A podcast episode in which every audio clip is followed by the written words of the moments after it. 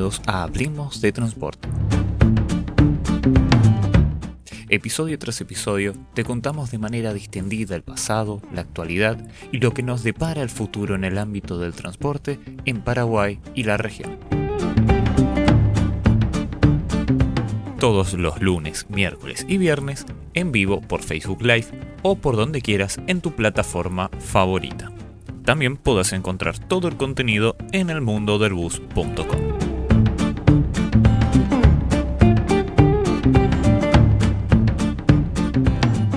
Estamos muy bienvenidos, Pedro. ¿Cómo estamos? Excelentemente bien, don Maximiliano, desde este rincón del planeta, eh, donde nos encontramos siempre con, como es con esta compañía, ¿no? que es maravillosa para compartir todos los temas del transporte público de pasajeros. Muy bien, ¿cómo se están dando las cosas, Maxi? Eh?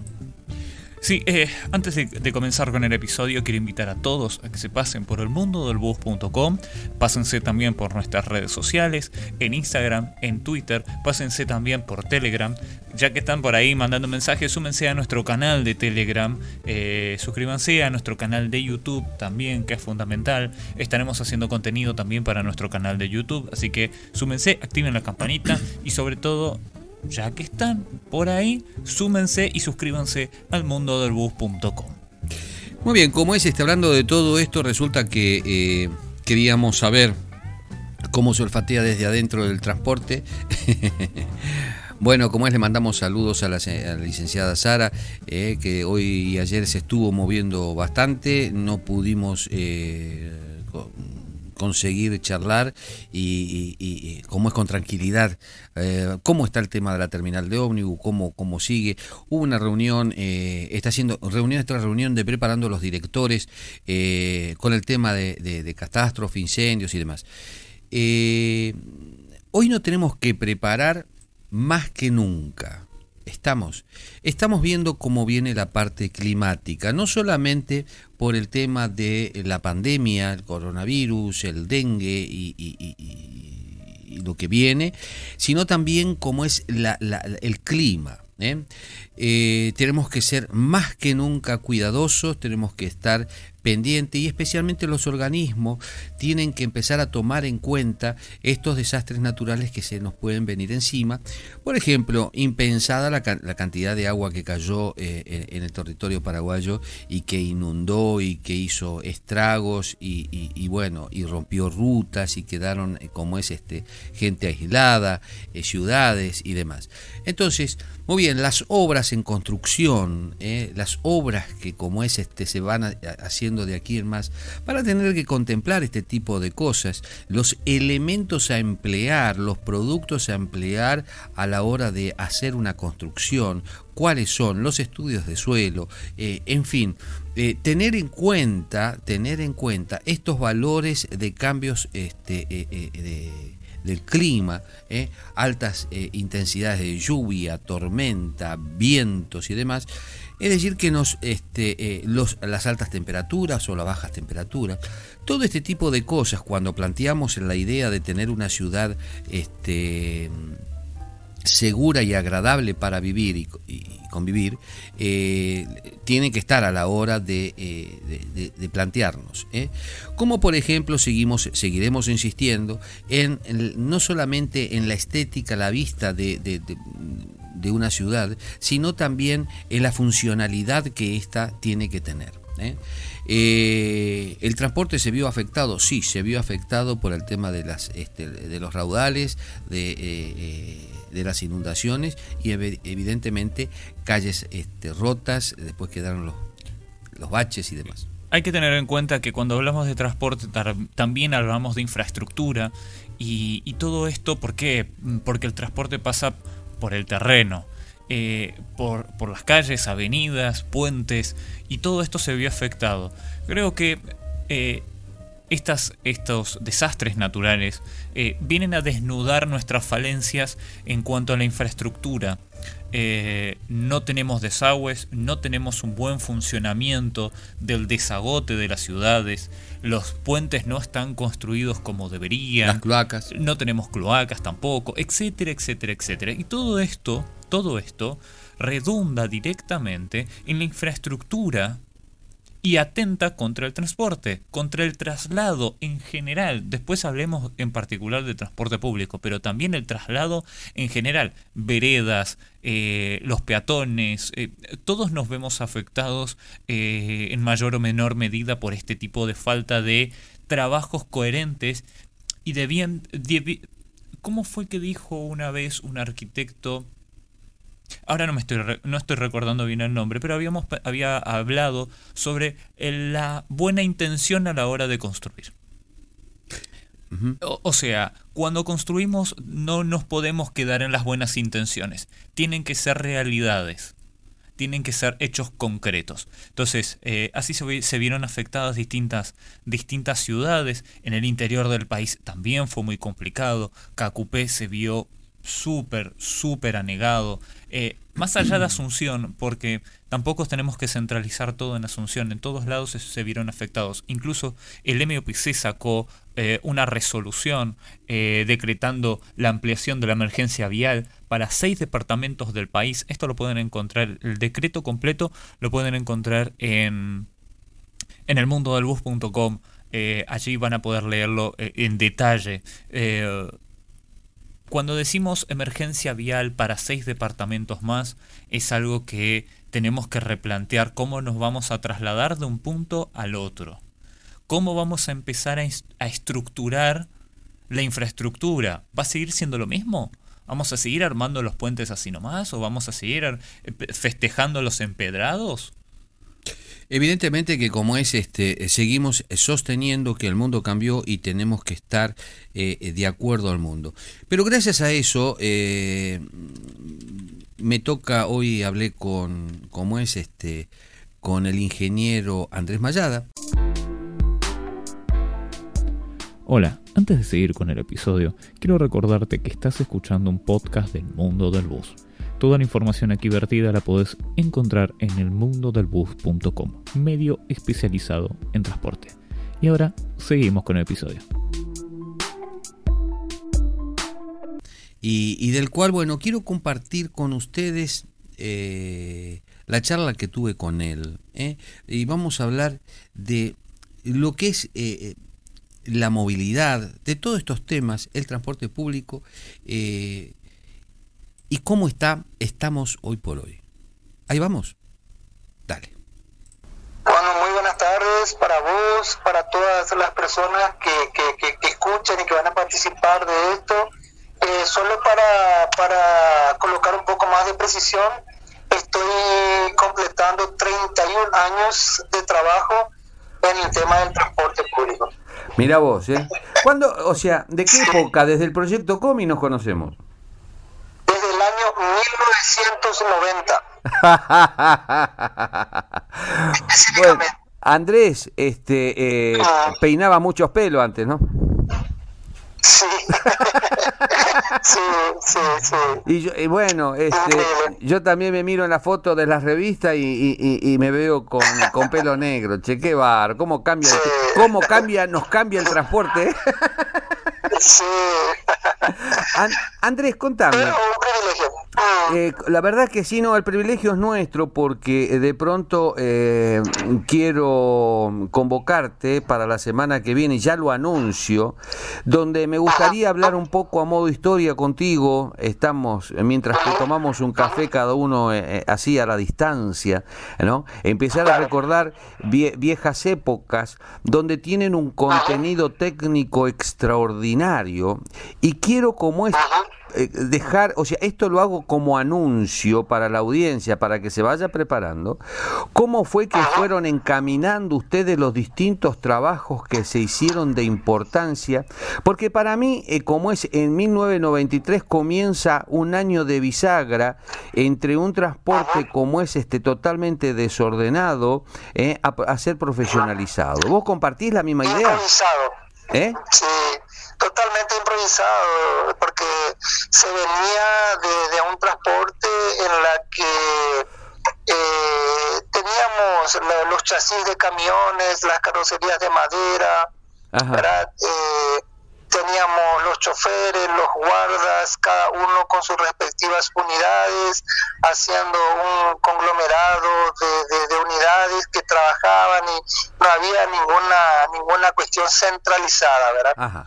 El único que centralizaba todo era el que cobraba eh, diariamente por usar el, el, logo, vamos a decirlo, era el distintivo de la empresa. Y a partir de ahí eh, estamos donde estamos hoy, que creo que, que avanzamos bastante, podríamos haber llegado mucho más pero sí ahí se comenzó un norte en ese momento. Ahora vos que como es has seguido durante tanta cantidad de años el transporte y estás viendo cómo cambia, para mí este, o sea, para mí no, para para todos este es como que el mundo cambió y los los técnicos, este los ingenieros y, en fin, los gobiernos están buscando desanear las ciudades en el mundo a través de este problema que tuvimos de, y tenemos de la pandemia pandemia, que eh, no es cosa menor un cambio de eh, concepto sobre la movilidad de las personas en las ciudades, unas ciudades mucho más sanas, menos complejas, eh, con menos cantidad de accidentes, donde se evalúa el transporte, el impacto ambiental y el transporte. ¿Cómo estamos, cómo es nosotros en área metropolitana de Asunción, en Paraguay? Decir antes que nada que vamos a reservar eso para la semana que viene. Dale. Porque te voy a decir algo que tiene que ver. Te voy a decir algo, no, te voy a decir algo que tiene que ver. Claro que te voy a responder tu pregunta. Solo que te lo voy a responder de otra manera. Dale. ¿verdad? Como siempre, eh, y con las disculpas del caso, con una cierta agresividad que hace parte de mi característica. bueno, yo te voy a decir una cosa, ¿verdad? El tema es lo siguiente. Me hablas y me encanta la forma en que lo planteas y lo que está sucediendo y lo describís, ¿verdad? Pero estamos hablando de países o de un mundo donde la mayoría de los países tienen políticas establecidas. O sea, tienen las políticas trazadas, tienen números, tienen estadísticas, tienen gráficos, tienen videos, tienen historia eh, registrada y, toman decisiones y normalmente las autoridades que están eh, lo, hacen, o sea, las, las actividades que realizan lo hacen eh, continuando políticas anteriores de administraciones y, gobiernos anteriores que le dan continuidad. En ese contexto eh, sería fantástico y, todo, ¿verdad? Pero acá te voy a decir algo que, va a ser grosero, ¿verdad? Yo, yo me doy cuenta que eh, actualmente y desde hace muchísimo tiempo, ¿verdad? La experiencia de tema que vos podés tener todos los datos técnicos, podés controlar todo y tener bien claro y bien preciso. Podés manejar todo el marco legal vigente, ¿verdad? La parte legal podés tener toda la parte económica, la parte financiera, ¿cierto? Hasta podés articular políticamente, política sectorial, política partidaria, política del gobierno en ese momento y tratar de coordinar todo. Fíjate que es, que, es muy complejo lo que te estoy diciendo y no, es, no es fácil llegar a ese punto, ¿verdad? No, no, no. Pero acá acá viene la bomba, acá viene la bomba que quiero que quede bien claro. El problema es que cuando cuando en esta en este país que tenemos, ¿verdad? Desde la época del doctor Francia, en la que el paraguayo necesita un único líder, un tendotá, un, un supremo, un dictador, alguien que le marque las pautas.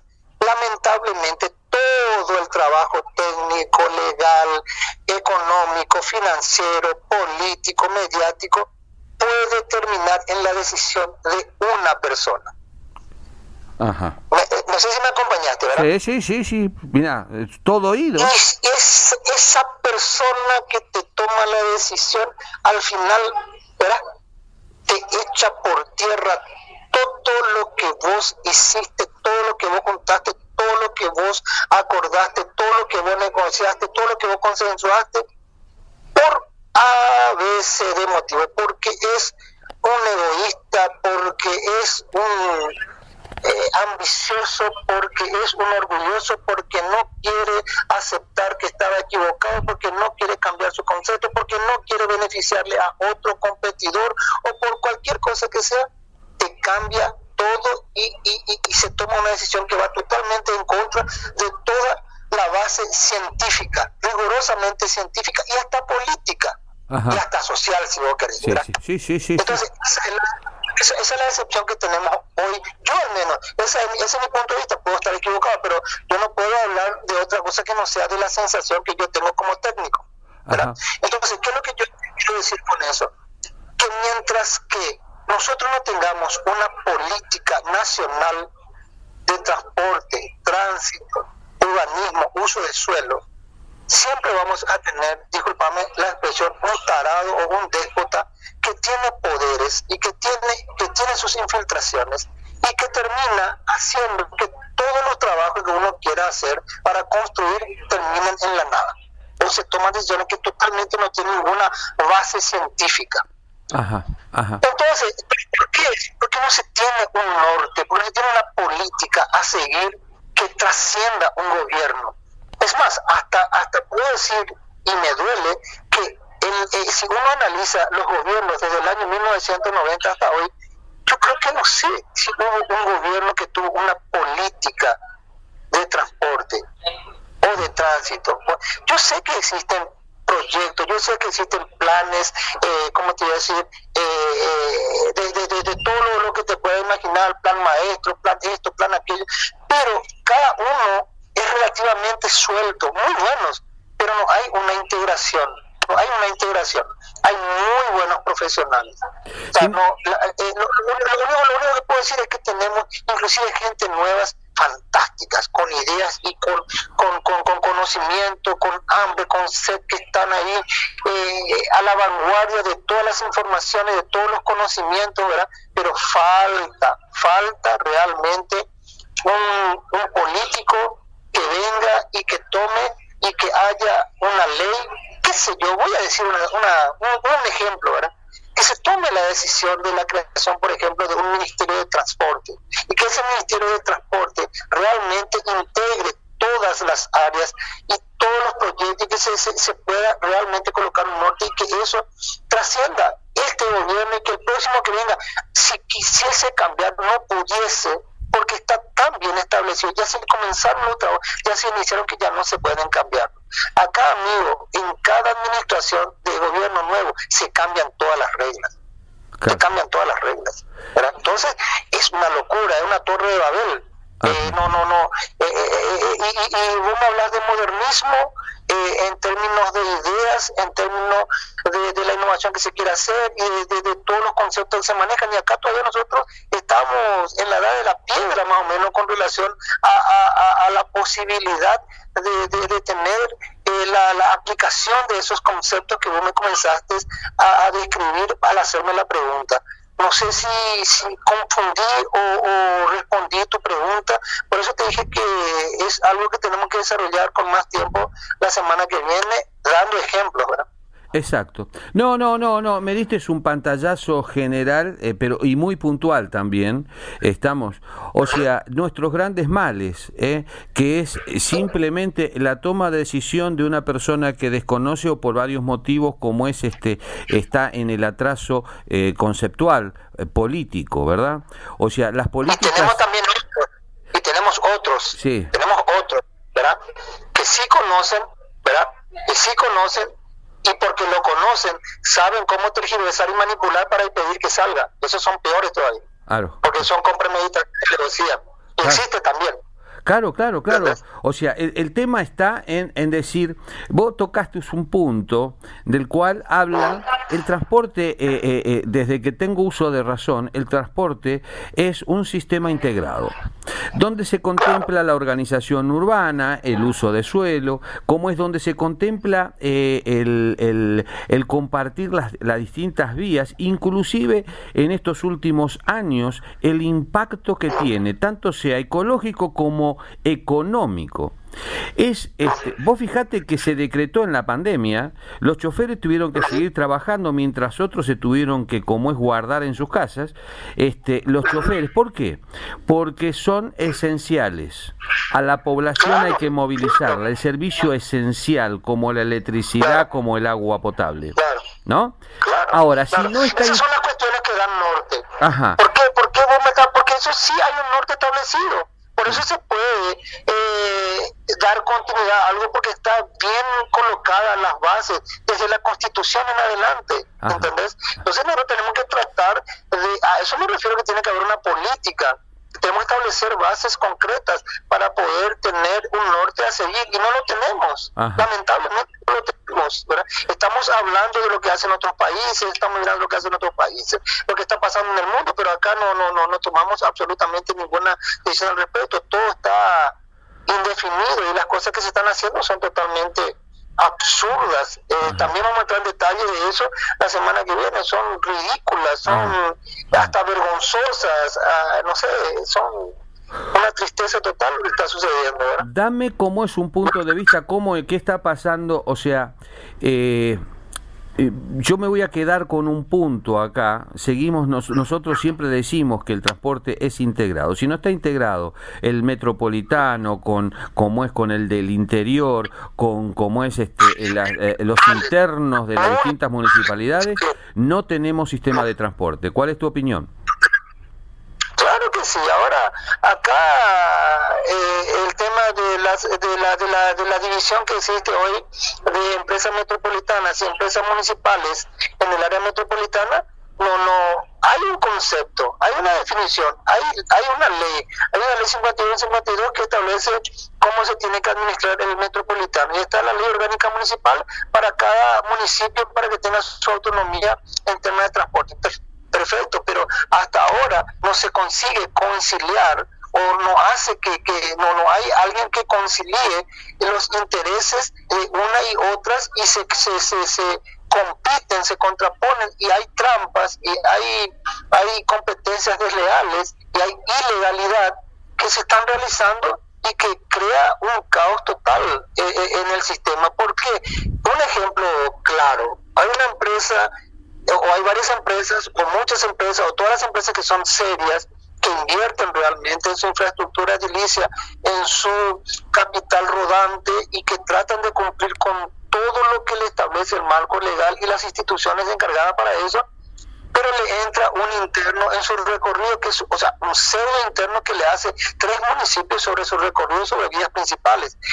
¿Cómo, cómo, cómo se puede, cómo se puede eh, permitir semejante aberración al, al, al, al, empresario que realmente hace las inversiones multimillonarias, porque no es joda, multimillonarias, y que hacen todo el esfuerzo por estar dentro del marco legal, cumplir con sus trabajadores y dar un buen servicio a la población, cuidar la ecología, tener la unidad como corresponde, y tas le entra una empresa tiene un permiso de una municipalidad, de otra municipalidad, de otra municipalidad. Eso, eso estamos lo mismo que hace 30 años. ¿Cómo es posible que no se pueda erradicar una cosa? ¿Y cómo es posible que no se pueda tener un diálogo y una negociación de, de, del ente con las otras municipalidades? ¿Por qué todos tenemos que hacernos del tonto, del chancho rengo, ¿verdad? y colocarnos un anteojo negro y hacer como que no vemos? Claro. Claro, imagínate vos lo que estamos pasando nosotros con relación a la pregunta que vos me hiciste, lo que está pasando en el mundo, la política, la visión. Dios mío, está, es demasiado elemental, es, es una cuestión así. Y, y, a eso yo me refiero. Y, nadie quiere decir nada. ¿Por qué? Porque hay fuerzas superiores, ¿verdad?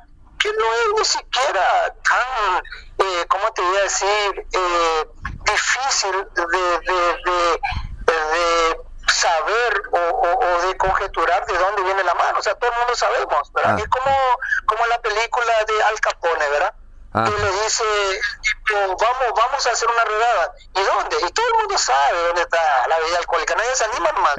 Acá estamos sabemos qué pasa, dónde está, quién hace, pero nadie hace nada, ¿verdad? El día que alguien se decida, no hace, sencillo es, ¿verdad? Así como cuando se decidieron reventar empresas, fundir empresas, cancelar empresas, licitar empresas. Lo hicieron tranquilamente, ¿verdad? Entonces, repito siempre, y sin salir del eje del cual me gustaría que, que, que hablásemos de que se necesita realmente una política.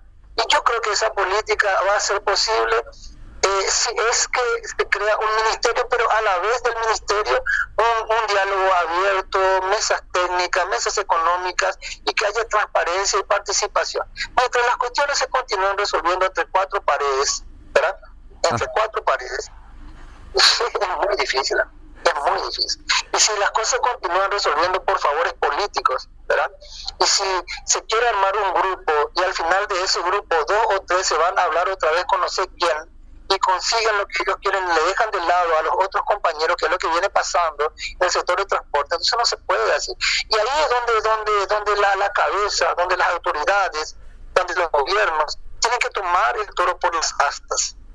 Tiene que haber una decisión, tiene que haber un norte. Y ese norte solamente lo puede, lo puede hacer el papá. El papá es el ente regulador, el papá es el gobierno, el, el papá es el poder ejecutivo. ¿verdad? Entonces no, no se puede pretender que esto eh, se, mejore ¿verdad? Eh, solo y que los transportistas, que no sé qué, que salga de la nada. Si, si vos no le das un norte, esto va a continuar así, va a continuar siendo una casa de bruja y va a continuar siendo una cuestión descomunal como está haciendo, Y, al final todos salen perdiendo. sin ninguna duda. Andrés. Eh, vos estuviste, eh, eh, nos estás, nos seguís al mundo, seguís al mundo del bus, entre nosotros, seguís al mundo, ¿sí? Viste que saqué como es un artículo del cual decía, me preguntaba ¿Cuál era la política de transporte que había? Si había, como es en Paraguay, una política de transporte. ¿Qué opinás? Me estás dando la razón. No hay una política de transporte. No hay nada, no, no, nunca hubo. Ah, bueno. Bueno. Por, eso vos, eh, por eso vos recordás, por eso vos recordás con nostalgia, con cariño, ¿verdad? Lo que fue el proyecto COMI, ¿verdad? Porque, porque fue en un momento dado que fue coyuntural de un grupo de personas que hicieron un esfuerzo para poder conciliar intereses en el sector, pero no fue algo que fue del gobierno, fue una cuestión que lo debatimos, lo hablamos, transparentamos, dialogamos, participamos, trabajamos para que salga lo que determinó después la evolución de las pseudoempresas grandes empresas que tenemos hoy. Perfecto. Contame cómo ese, vos fijate lo que estás diciendo, ¿no? Es histórico. Y eso está grabado. No creo que esté en el ministerio, creo que el ministerio, eh, perdón, eh, eh, el viceministerio, los entes de gobierno no deben de tener ninguna historia de esto, ¿no? No sé, pero podemos hacerlo nosotros. nosotros podemos hacerlo, tenemos los materiales, tenemos los antecedentes, tenemos lo que se habló en su momento. Bueno, como es este, te convoco, te convoco, te convoco porque como es este, yo sé de que, o sea, voy a convocar a todos los técnicos como vos, que deben de tener mucho material. El mundo del bus hasta ahora está preservando preservando, como es este toda la historia desde 93 a la fecha, ¿eh? este con fotografías, con imágenes, con artículos. O sea, y me parece... Un día, de esto, un día de esto eh, tengo que irme con, con mi computadora y con mi disco duro y lo que, lo que haya para complementar eh, lo pasamos para que vayamos formando una, una, una historia documentada eh, todos los sentidos. o sea, fantástico, eso me encantaría poder colaborar. Fíjate porque como es este eh, ahora en el aire y es público, es público, ah. estamos. Por eso nosotros tenemos eh, más de una oportunidad que hicimos declinar, está este, eh, eh, porque, porque es muy cansador, muy, muy trabajoso esto, pero al ver la cantidad de material que tiene el mundo del bus, nos sentimos con la obligación de, de, de, no perderlo, de mantenerlo para que el pueblo paraguayo tenga como es este a mano, hoy cualquiera se mete en el mundo del bus y como es este, quien operaba en 1995 y ahí lo va a tener, en 93 lo va a tener, ¿qué es el proyecto?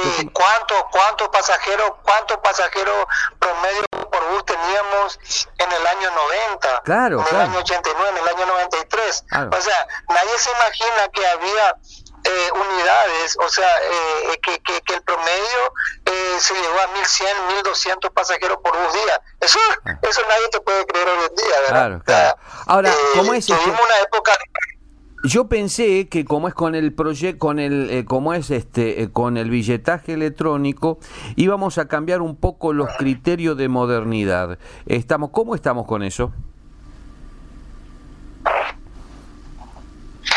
Y muy bien, gracias a Dios estamos muy bien. Eh, yo de la última vez que hablamos a esta parte, yo te es que no estaba muy optimista, que había cosas que yo criticaba y que yo creía que, que las cosas no estaban bien encaminadas y que había muchos problemas. Ahora ya hablamos de eso, o sea, que está grabado, como decís, de aquella parte, eh, de, o sea, de aquel tiempo a esta parte, eh, realmente cambió mucho. Yo hoy estoy muy optimista de que a partir del 17 las cosas van a salir bien no sé si van a salir perfectas, pero que van a salir muy bien, van a salir muy bien, la evolución va a ser impresionante, la gente realmente va a tener acceso a, las tarjetas, van a tener acceso a las tarjetas, van a tener acceso fácil, constante, continuo a las recargas, ¿verdad? Se está trabajando por, por, los equipos, ¿verdad? Eh, por, por, los validadores en, en, cada una de las unidades, está trabajando el software,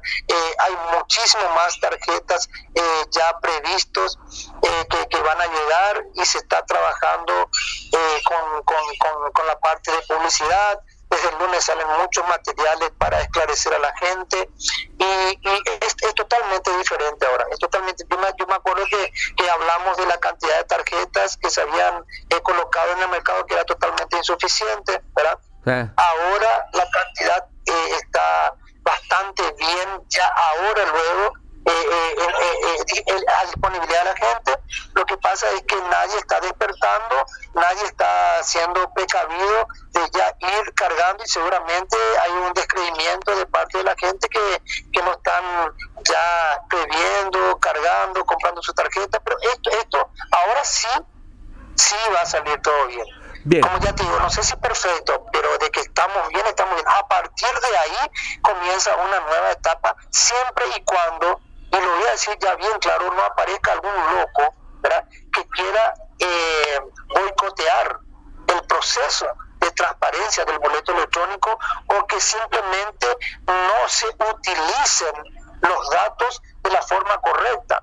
¿Entendés? las herramientas van a estar, la transparencia van a estar, o que comiencen a filtrar informaciones como se hizo en la primera etapa, en la que se daban algunos numeritos, pero no se daban los otros complementarios, por ejemplo. O sea, ya te estoy hablando, no porque se me ocurre. y hablamos también de la. Entonces, eh, la herramienta va a estar, el sistema va a funcionar. Ahora vamos a ver si, si, si no hay algún algún tarado ahí que no, no, le conviene o cree que no le conviene y quiere quiere eh, ya digo la palabra boicotear ver cómo cómo puede hacer para para que esto no, no, no evolucione de alguna o de otra forma. ¿verdad? Espero que no y espero que, que, que, haya eh, manifestaciones al respecto, pero la gente también no, no entiende mucho, pues. La gente no. ¿Por qué? Porque no es participativo. ¿Por qué? Porque no es transparente. Entonces, eh, eh, el pasajero, el usuario, la ciudadanía no tiene mucho cómo participar de algo que es muy reservado, cuando, es muy hermético y cuando todas las cosas se, vienen manejando entre, entre cuatro paredes. Esa, es la cuestión. Bueno, ahí tenemos nosotros, nosotros tenemos una gran nosotros tenemos una gran responsabilidad como medios de comunicación de comunicarle a la gente, ¿eh? de abrirles la puerta, como es de darle la información correcta, de ser honestos en ese aspecto. Eh, Andrés, la verdad que es un gustazo hablar con vos. Estamos, me diste, cerraste con esta hermosa noticia, ¿eh? con este lindo panorama que eh, yo espero yo espero que como es la gente abra la cabeza que la modernidad no se puede frenar Estamos, no solo, yo hablo de la gente, hablo del público, del empresariado, de los políticos, de todos. ¿eh? Tenemos, estamos viviendo, conviviendo en un mundo totalmente diferente y por lo cual nos tenemos que ayudar. Así que como es este, para la semana que viene vamos a coordinar y como es este Andrés, este, eh, bueno, vamos a charlar de todo un poco. Así que ya lo estamos anunciando para que la gente. Quiero cerrar, quiero cerrar con una frase, ¿verdad? Dale. Vamos a tratar de, colocar una semilla pequeña, como dice la Biblia, que sea como el grano de mostaza que después crezca y se convierte en un árbol frondoso. Nunca pierdo la esperanza y me encanta que, que, que, hayan gente y, equipo de trabajo como la de ustedes eh, que tenemos esa expectativa para, para el sistema. Hola, antes de seguir con el episodio, quiero recordarte que estás escuchando un podcast del mundo del bus. Toda la información aquí vertida la podés encontrar en elmundodelbus.com, medio especializado en transporte. Y ahora seguimos con el episodio. Gracias Andrés. Eh, bueno, esto era lo que charlamos hace un ratito antes de arrancar, o sea, hace una hora más o menos, eh, hablábamos con, con, Andrés y lo quería compartir con ustedes. Eh porque siempre predispuesto, siempre eh, ahí cada vez que lo llamamos el hombre está atendiéndonos y dando, es un tipo que labura mucho desde hace muchos años eh, y, conoce a cada una de las empresas y demás y, sabe realmente de transporte y está trabajando, es el asesor. Y, bueno, qué mejor que él, dónde están las cuestiones. Tiene un montón de datos, un montón de información que eh, tenemos que leer siempre en subtítulo, eh, estamos, tenemos que ver las letras chicas, o sea, eh, porque no son datos separados del desastre. el mundo cambió y cambiaron los criterios y los conceptos de convivencia y de trabajo, de negociaciones, de cambiaron las políticas. Eh, sí o sí, los países, los países, eh, o mejor dicho, este, la pandemia mundial nos puso en la vidriera y nos pone delante de nuestros ojos el cartel que dice todo está integrado. Señores, todos están integrados. Fíjense que como es este de dónde vamos a vacunar a las personas, las vacunas de dónde se hicieron, estamos para el mundo. ¿Está? O sea, necesitamos de los distintos técnicos, ingenieros, de los distintos cerebros que hay desparramados en el mundo, como es de las distintas economías que tienen eh, eh, eh, hay en distintas partes del mundo para poder lograr hacia todos tener un beneficio. Es decir, un problema que nació en un país y se generó en el resto de la humanidad, eh, donde todos empezamos a ser responsables, hasta inclusive en la cuestión individual. Es decir, Llega la pandemia, se hace la cuarentena y la obligación ciudadana individual es de ayornarse a los, eh, a los médicos, a lo que dicen los, galenos, que tenemos que tener barbijo, tapaboca nariz, este, eh, tomar los recaudos, lavado de mano constante, eh, cómo entrar a casa la información que nos dan sobre el COVID-19, eh, cómo manejarlo. ¿eh? Eh, ustedes fíjense que en este preciso momento Paraguay tiene un, serio problema. Con los demanes que hubo, se superaron los, los, contagios y, y está colapsado el sistema de salud. Está. Falta el próximo paso a dar ante la inconsciencia del ciudadano común, ante la inconsciencia, el paso que va a dar es de empezar a ver ¿eh? a médicos sufriendo porque tienen que elegir quién vive y quién no. ¿Por qué? Porque tienen dos pacientes, a uno le pueden colocar el pulmotor y al otro no. Lo tiene que dejar morir. Esto es tan inhumano, tan inhumano, como decir me tiro la bata y renuncio, renuncio. Y ahí estamos en el horno. Llegamos a esos extremos. ¿Por qué? Porque somos inconscientes. O si ustedes ven que seguimos con el problema no solamente del COVID-19, sino seguimos con el problema del dengue. Eh, y seguimos tirando la basura y no limpiamos nuestros lugares no lo mantenemos, no los cuidamos y no nos ayornamos a los consejos que nos dan los galenos, cómo hacer para ir, como es este, eh, eh, matando a este mosquito. En fin, todo al revés, todo al revés. Es más, somos pontífices del desaire, del desamor, y de la falta de respeto al peatón porque ponemos un auto, como es mi casa, pongo el auto en la vereda y me preocupa tres bledos si viene alguien como es este eh, caminando por la vereda y ni pensar que venga como es este eh, una persona discapacitada y tiene que bajar a la calle, un niño tiene que bajar a la calle para seguir su camino. Es decir, que nos transformamos en hostiles. Nos transformamos en hostiles. Nos levantamos a la mañana como pensando a ver a quién miércoles voy a joder hoy. ¿Está? Eh, creo que tenemos que parar la pelota y empezarnos a mirar con mayor respeto. Pasa por ahí.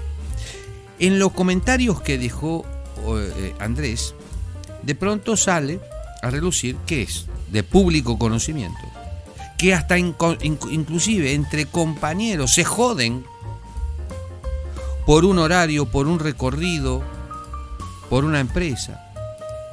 Se ha combinado la parte como es este eh, eh, del poder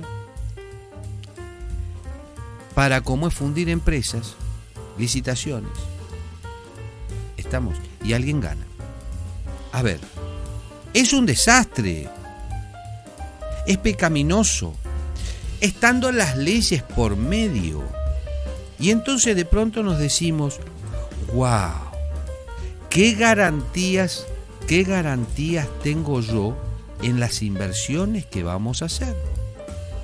Ahora, mientras tanto, mientras tanto, queda muy linda la propaganda.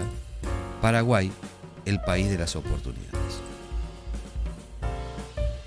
En esta realidad, wow, tiemblo. ¿eh? Tiemblo. Yo, por ejemplo, este, si tuviera que ser publicista, saco la, cómo es la publicidad, ¿por qué? Porque ¿cuáles son las garantías jurídicas sobre las inversiones? Entonces, es más, y estamos hablando de socios del Estado. Los transportistas son socios del Estado. Ellos, el Estado, le da el, el suelo estamos el espacio para trabajar y ellos hacen el servicio. Estamos, le dan el permiso y ellos hacen el servicio. Eh, y el pueblo lo paga. Entonces es una combinación perfecta. Ahora bien, qué falta de respeto a la razón. Dios quiera, me puso contento con el tema de que este, el billetaje ya está en las tarjetas y lo ve con buenos ojos. Por eso el título del episodio se llama Hay esperanza en el sector, en el sector transporte. Porque nos encontramos con viejos malos hábitos, nos encontramos con una infraestructura viciada, nos encontramos con los dinosaurios de siempre que siguen tratando de mover sus hilos para continuar ganando a pesar de pero eh, hay esperanza, hay esperanza de que esto va a cambiar. Eh, bien lo dijo Andrés, y, Andrés lleva muchos años, vos lo conocés desde, hace mucho tiempo, eh, no es una persona del cual te diga que quiera quedar bien con alguien. A esta altura creo que ya no necesita quedar bien con alguien. Dice lo que siente, lo habrán escuchado. Eh, tiene el valor moral como para hacerlo. Y en episodios anteriores o en las notas anteriores, esto lo pueden encontrar en el, mundo del bus.com, eh, él, mencionaba que esto era que el fallo, del primer fallo de, de la implementación del billetaje electrónico fue un problema por viejos hábitos, por no estar planeado, por hacer todo en secreto, por creerse omnipotente y por pensar de que la gente simplemente tenía la obligación de.